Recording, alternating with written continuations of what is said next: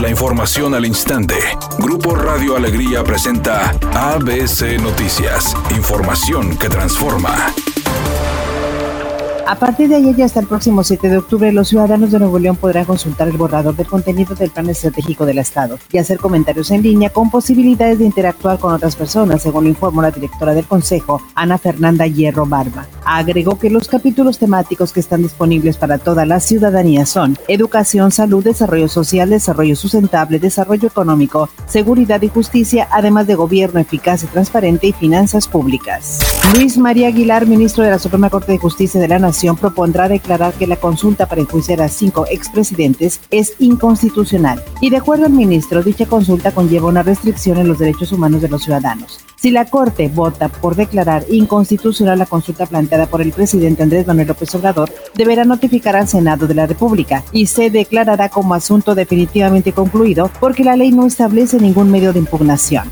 La Suprema Corte de Justicia de la Nación recibió el pasado 15 de septiembre la solicitud de consulta popular del Poder Ejecutivo para enjuiciar a cinco expresidentes por presuntos actos de corrupción. El presidente Andrés Manuel López Obrador invitó a los turistas a visitar México, al reconocer al turismo como una actividad económica fundamental, la cual no solo produce riqueza, sino la distribuye. Además, el mandatario expresó que no es para presumir, pero México es como el paraíso terrenal.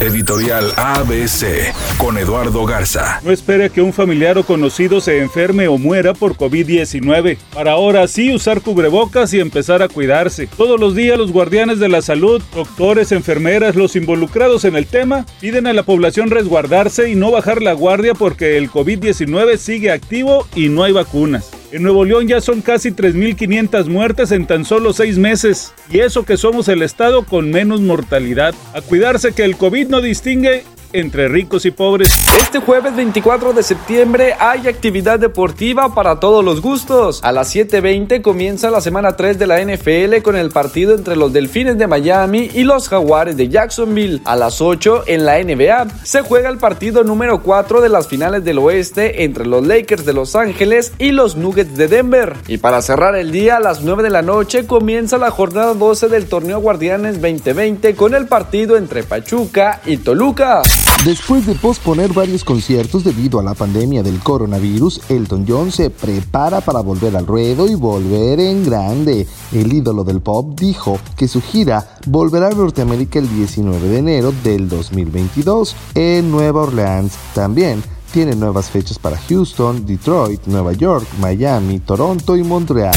Hay un accidente menor en la avenida Cuauhtémoc y Miguel Hidalgo en el centro del municipio de Guadalupe. Otro accidente ocurre en la avenida Constitución entre un supermercado de la zona Lindavista y la avenida Corregidora en el mismo ayuntamiento. Y otros dos choques se registran en el centro de la ciudad, uno en Venustiano Carranza y 15 de mayo con dirección hacia el norte y otro en Isaac Garza y la calle Vallarta. Recuerde respetar los señalamientos de velocidad y no utilizar su celular mientras conduce.